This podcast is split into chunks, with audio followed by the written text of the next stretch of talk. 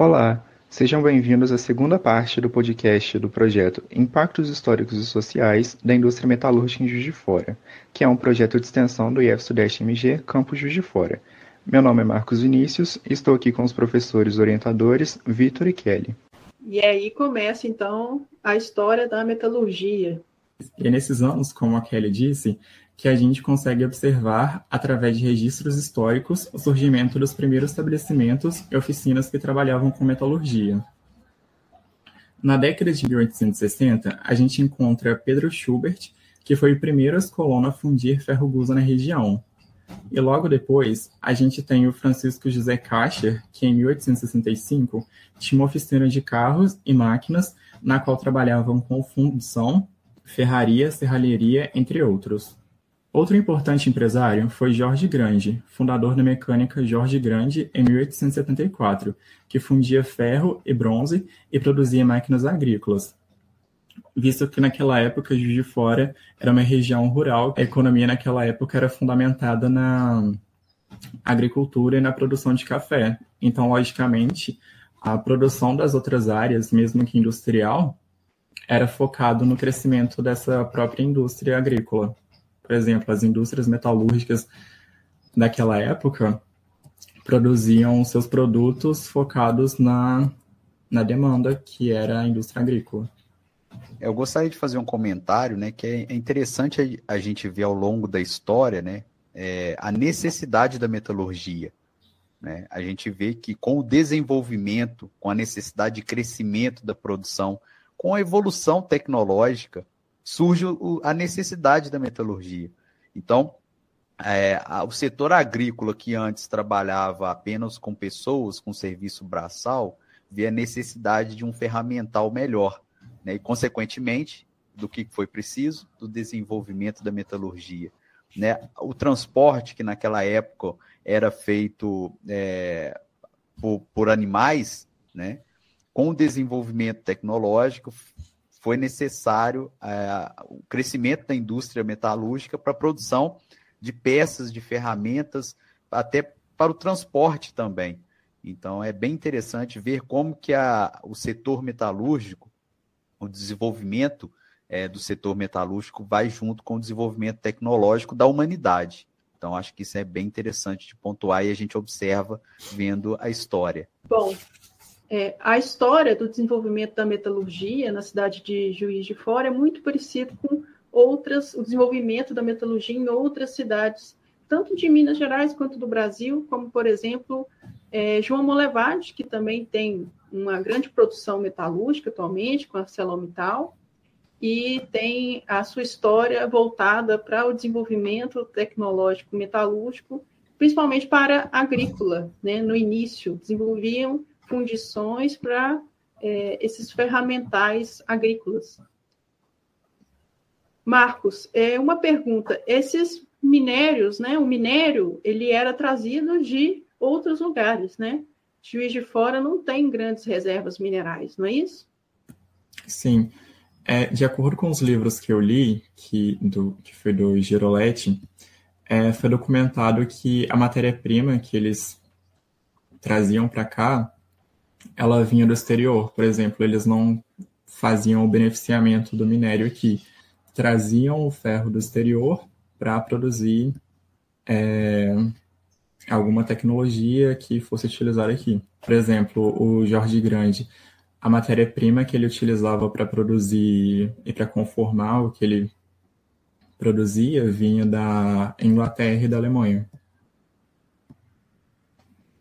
Então, a gente vê aí né, o desenvolvimento ao longo dos, dos, anos né, das indústrias, tanto de mineração quanto metalúrgica no Brasil, principalmente após 1800, né, principalmente após chegada da corte portuguesa aqui no Brasil, que teve esse grande impulsionamento desse desenvolvimento, com chegadas de universidades, faculdades, é, com a necessidade de criar indústrias para atender a, a demanda, né? Então, bem interessante, Sim. Marcos. É, é bem legal pontuar também isso, né, que o Marcos disse. A metalurgia se desenvolveu até mesmo antes da mineração aqui na nossa região, exatamente por falta de conhecimento, né, e também a escasse, certa escassez de recursos minerais aqui da nossa região próxima, Juiz de Fora, né? Cujo a mineração não é o forte aqui da nossa região, né? Como aquele bem já explicou as funções da mineração para a metalurgia.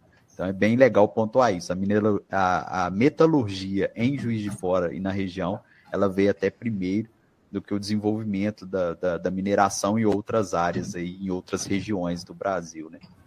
Apesar da mineração ser a primeira etapa para o desenvolvimento da metalurgia, é interessante pontuar isso aí que você falou.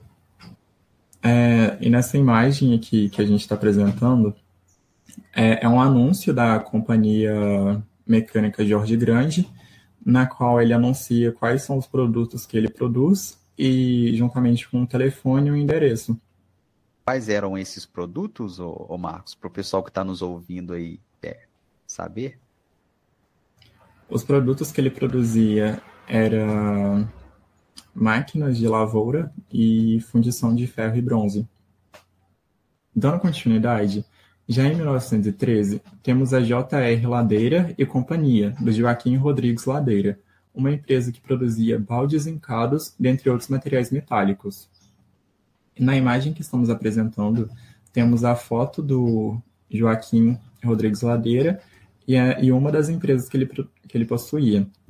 Naquela época era muito comum pessoas que tinham uma certa quantidade de capital ter mais de uma empresa ou pessoas da mesma família trabalharem juntas em apenas uma empresa. E essa era uma das empresas que Joaquim produzia. Interessante. Aí só para comentar também, para o pessoal que, que às vezes não é da área, né? É uma, é uma tecnologia rústica, mas bem empregada à época, né? Porque a gente, igual o Marcos citou ali, um balde de aço, né? O aço é uma liga de ferro, tá? Para quem não, não conhece, né? E, e ele era zincado. Isso significa que faziam um recobrimento com, com elemento zinco, né? Com a liga de zinco, para proteger esse balde de aço para ele não enferrujar, né? O comum ferrugem. Então é uma tecnologia muito interessante, rústica, mas muito interessante aí para a época. O balde de aço, né, predominantemente de ferro, que era protegido com uma camada de zinco para que não enferrujasse. Dando um salto no tempo, na década de 50, Juiz de Fora recebeu as empresas estrangeiras Facite, que era sueca, e a Becton Dixon, que era americana. A Facite, ela produzia máquinas datilográficas e calculadoras mecânicas, enquanto a Becton Dixon, que é conhecida como BD, ela produzia materiais médicos como os diversos tipos de agulha, agulhas hipodérmicas e entre outras. E... É o mesmo local, a, a, a sede ainda? Sim, continua sendo no mesmo local. Mudou bastante a fachada, né? A arquitetura mudou bastante. Você vê que, bom, para quem está só nos ouvindo, né? A foto que está apresentando a, a, a, fachada aí da década de 50 é bem arredondada, né? Toda futurística, assim, digamos. Né?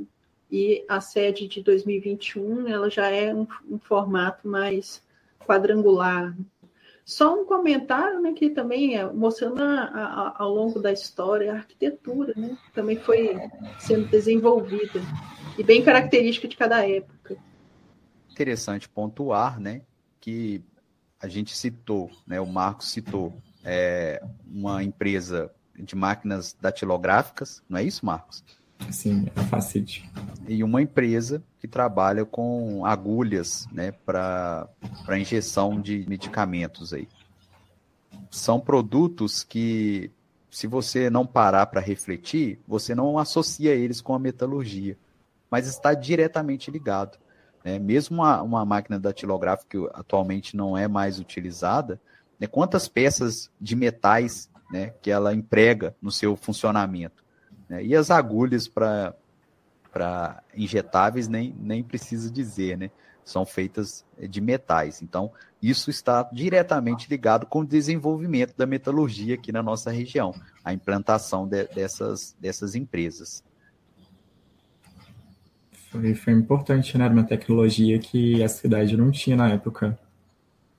E, além disso, a, a vinda dessas duas indústrias, é, como qualquer outra, ela promove a, a geração de empregos, de tecnologia, que de alguma forma dá um impacto na sociedade, né? E, e falando em, em, tecnologia, né, e na metalurgia em si, é, existe algo muito interessante que talvez você que esteja nos ouvindo nunca parou para pensar. Como é feito o buraco da agulha que injeta um medicamento? Então, eu não vem ao caso aqui nós entrarmos em detalhes, né, porque é puramente metalurgia, mas é um desenvolvimento metalúrgico muito grande. O ser humano ser capaz de fazer o buraco de uma agulha, que tem muita utilidade né, no nosso dia a dia. Aí. Bom, normalmente a gente não para para pensar né, no desenvolvimento dessas é, tecnologias, né? assim como também, é, por exemplo, a caneta esferográfica, aquela bolinha da caneta esferográfica, ela só foi possível esse desenvolvimento também através do desenvolvimento da tecnologia, né?